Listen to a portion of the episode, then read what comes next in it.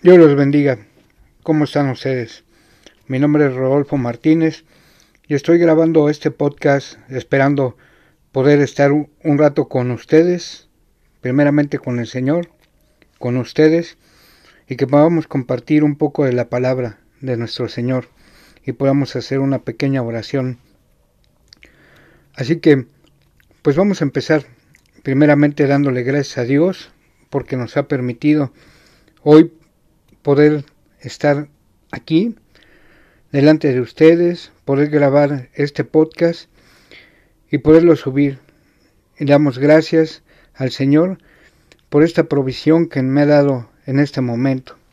De igual manera le doy gracias por la vida de cada uno de ustedes que me escuchan, que van a permitir abrir sus oídos para escuchar este mensaje, esta palabra que el Señor me ha dado y que me encantaría estar compartiendo con ustedes y que ustedes a su vez lo compartan con más personas.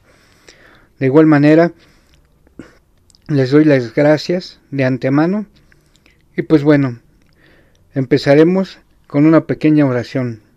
Padre, en el nombre de Jesús, te damos gracias, Señor, por este momento, Señor, y te pedimos, Señor, nos permitas entrar a tu presencia, Señor, para poder compartir un poco de tu palabra, Señor. Que sea tu Espíritu Santo, Señor, el cual nos lleva a través de este pequeño pasaje, de este versículo que vamos a compartir, Señor, y que seas tú, Señor, hablando a cada uno de nosotros, llegando a lo más profundo de nosotros. Dice tu palabra que vas a llegar hasta el tuétano con tu palabra, Señor, de nuestros huesos, Señor, esto quiere decir que vas a llegar a nuestro espíritu, cuerpo y alma, Señor. Así te lo pido en el nombre de Cristo Jesús y que esta palabra sea de edificación para cada uno de los que van a escuchar esta pequeña grabación. En el nombre de Jesús te doy gracias, Señor, y te pido a ti, Espíritu Santo, que seas tú, Señor, que dirija mis pensamientos, mis palabras, que tome los ambientes de este lugar en el cual me encuentro grabando y que sea esto de edificación para tu pueblo y para tu gente, Señor. El día de hoy, Señor, me has puesto que comparte acerca de este versículo de Juan, de Juan 15, 12. En este caso la voy a leer de la versión NTV. Y dice de esta manera a la letra, Este es mi mandamiento. Ámense unos a otros de la misma manera en que yo los he amado. Bien, como ustedes pueden ver y escucharon al principio, este es un mandamiento que hizo el Señor en, este nuevo pacto hecho en su sangre. Y en este mandamiento nos dice que nos amemos los unos a los otros. Pero lamentablemente tenemos un falso concepto del amor. Tenemos un concepto del amor estereotipado que nos han vendido eh, la humanidad, que nos ha vendido la mercadotecnia, y en la cual creemos que el amor es tener a alguien forzosamente con nosotros o tener algo forzosamente que nos va a dar felicidad, nos va a dar una alegría. Y pues bueno, mm, yo he entendido y he aprendido a través de la palabra que ese no es el, el verdadero y auténtico amor. Es el amor que tienen los hombres por las cosas es el apego. ¿Qué es el apego? Dice el diccionario de la Real eh, Academia Española que el apego es la inclinación hacia algo o alguien. ¿Sí? La predilección de algo o de alguien. Y en este caso, si nosotros lo vemos en la vida de nuestro Señor Jesucristo, Él no tuvo inclinación por nadie. Dice que Él venía a curar a los enfermos, él venía a impartir justicia. Dice la palabra que Él es el justo de los justos. Entonces, ¿cuál era el verdadero amor? El Señor vino a resplandecer y a darnos su amor. Y dice en Juan 3 de 6, de tal manera Dios amó al mundo. Y el mundo implica su totalidad, todo lo que hay, todo lo que el Señor creó. Todo Él lo amó. ¿Y de qué manera? Pues de la manera muy sencilla. Él nunca fijó su mirada en ningún hombre, en ninguna persona, y lo dice su palabra, que maldito el hombre que crea en el hombre, o, o cual que tengamos cuidado de no fijar nuestros ojos en los hombres, ¿verdad? Entonces el Señor vino y demostró su amor, así como lo hace una rosa. Una rosa desprende amor y ella lo desprende al bueno o al malo, a la persona rica o a la persona pobre, porque él no tiene conciencia, él no sabe lo que está haciendo. Simple y sencillamente muestra su belleza por lo que fue creado. Y nosotros, desgraciadamente, ya nos hemos contaminado en nuestros pensamientos, en nuestras cosas, en nuestro pensar, en el querer obtener cosas que no son las que el Señor quiere que nosotros obtengamos. Nosotros nos ponemos como meta a una persona cuando la palabra dice que tenemos que alcanzar la estatura del varón perfecto, y ese varón perfecto es Cristo Jesús, que no pecó en nada.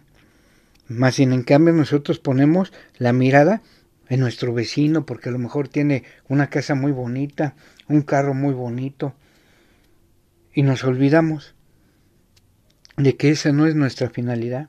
Y de repente perdemos el objetivo de nuestra vida, que es venir a irradiar ese amor que Dios nos dio, al bueno y al malo. Por eso es que dice el Señor, ámense los unos a los otros, como yo los he amado, porque el Señor no tenía ningún prejuicio.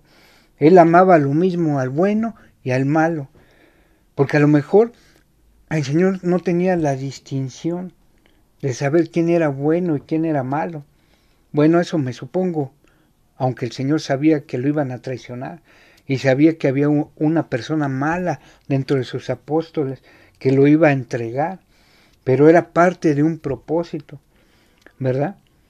Pero nosotros lamentablemente nos estereotipamos y queremos copiar lo que el mundo tiene. Queremos ser lo que la gente nos dice que seamos y no somos lo que debemos ser nosotros mismos. Hacemos lo que la gente quiere que hagamos y no hacemos lo que a nosotros en verdad nos gusta. Y eso lo vemos frecuentemente en nuestras casas. Normalmente muchas veces nosotros somos el reflejo de eso que nuestros padres no pudieron ser.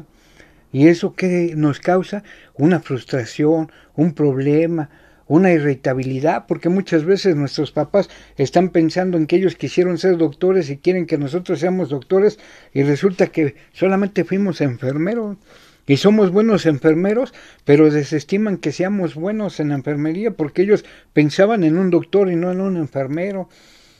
Y desgraciadamente eso que provoca infelicidad y dejamos de ser felices. Y estamos pensando en ser felices con lo que tienen los demás y no con lo que Dios nos ha dado. Y hoy Dios nos dio la oportunidad de respirar y hacer nuestro posible para que Él haga nuestro imposible.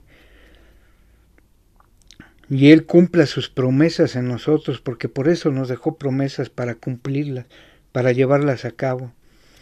Por eso es que es muy importante que podamos entender que el dar amor no es dar un obsequio, no es apropiarnos de una persona, de una cosa, porque muchas veces compartimos con nuestras parejas y sentimos que ellas son nuestra propiedad cuando no. Todos somos propiedad de Dios, pero nadie es propiedad de cada uno de nosotros. Mas sin en cambio, sí podemos convivir, sí podemos estar juntos, sí podemos compartir lo que Dios nos ha dado, pero pensando dar ese amor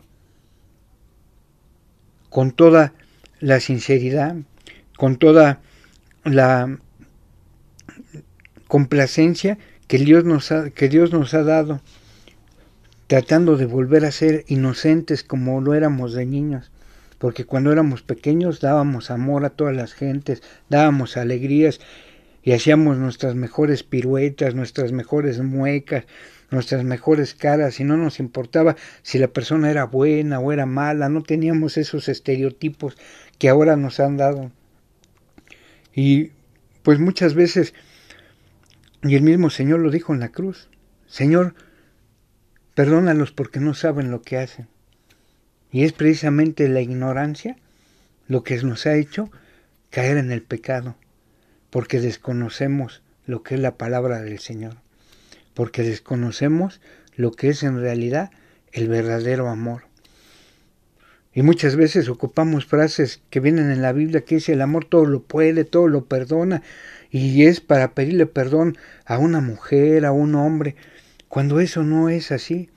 El amor lo tenemos implícito dentro de nosotros y es una manera que nosotros tenemos que manifestar a todo ser, a toda persona.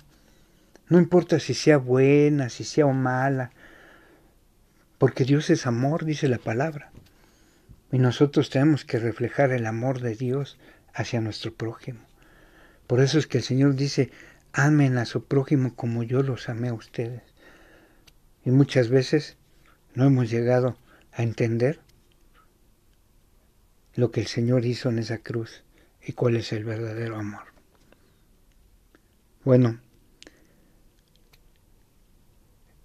como reflexión les dejo que pensemos qué es en lo que en verdad amamos y por qué lo amamos. Si es por un interés, si es por un egoísmo de nuestra parte, o si en verdad amar es ser libre, porque el Señor dice que nos llamó a libertad. Así que les dejo esa reflexión el día de hoy y de igual manera los invito a este podcast.